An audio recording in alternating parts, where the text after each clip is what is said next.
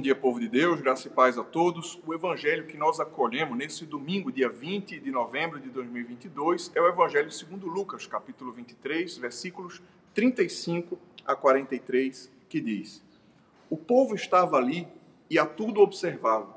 Também as autoridades zombavam e diziam: Salvou os outros, a si mesmo se salve, se é de fato o Cristo de Deus, o escolhido.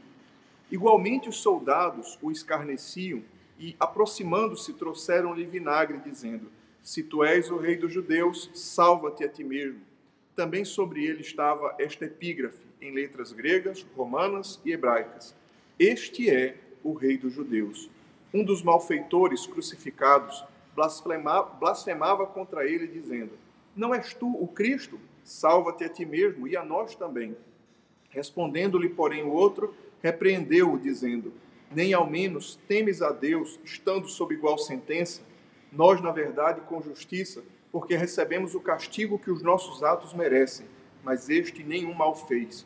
E acrescentou: Jesus, lembra-te de mim quando vieres no teu reino. Jesus lhe respondeu: Em verdade te digo que hoje estarás comigo no paraíso. O Evangelho do Senhor, louvado sejas, ó Cristo, que as palavras do Santo Evangelho perdoem nossos pecados e nos conduzam à vida eterna. Querido povo de Deus, hoje nós celebramos a solenidade de Cristo, Rei do Universo. E aqui o texto escolhido pela igreja para essa liturgia é o texto da crucificação, quando Jesus, ali sendo colocado entre dois malfeitores, ele foi reconhecido por um por um malfeitor foi blasfemado, mas por outro malfeitor, ele, arrependido e penitente, ele foi reconhecido como rei. No dia de hoje, especialmente nesse evangelho, nós aprendemos uma grande realidade. O reino de Deus, ele não é segundo a sabedoria desse mundo.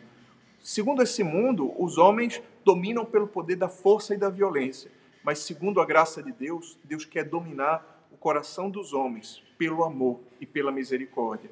Jesus Cristo, ali, crucificado, aos olhos humanos, completamente impotente, mas diante do mundo espiritual, bastava um ato de sua vontade todos os seus algozes seriam castigados e seriam aniquilados. Bastava um ato de sua vontade e todo sofrimento cessaria, mas ele abraçou a vontade do Pai, para que através do sacrifício de si mesmo nós pudéssemos ter vida e vida, e vida eterna.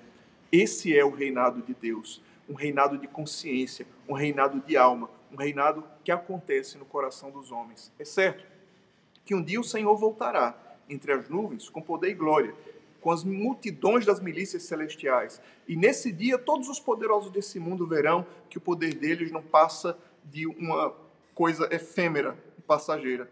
Mas para que nós possamos estar com Cristo nesse reino, é preciso que olhemos para Ele e reconheçamos nele o Rei de todas as coisas, o Senhor.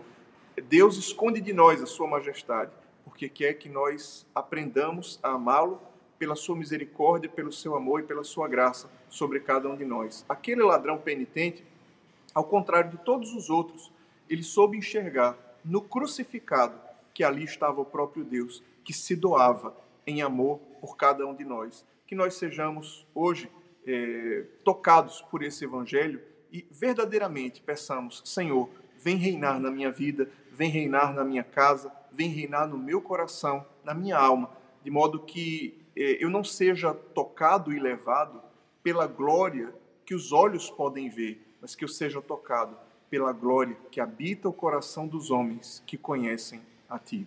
Deus abençoe você, Deus abençoe o seu dia. Em nome do Pai, e do Filho e do Espírito Santo.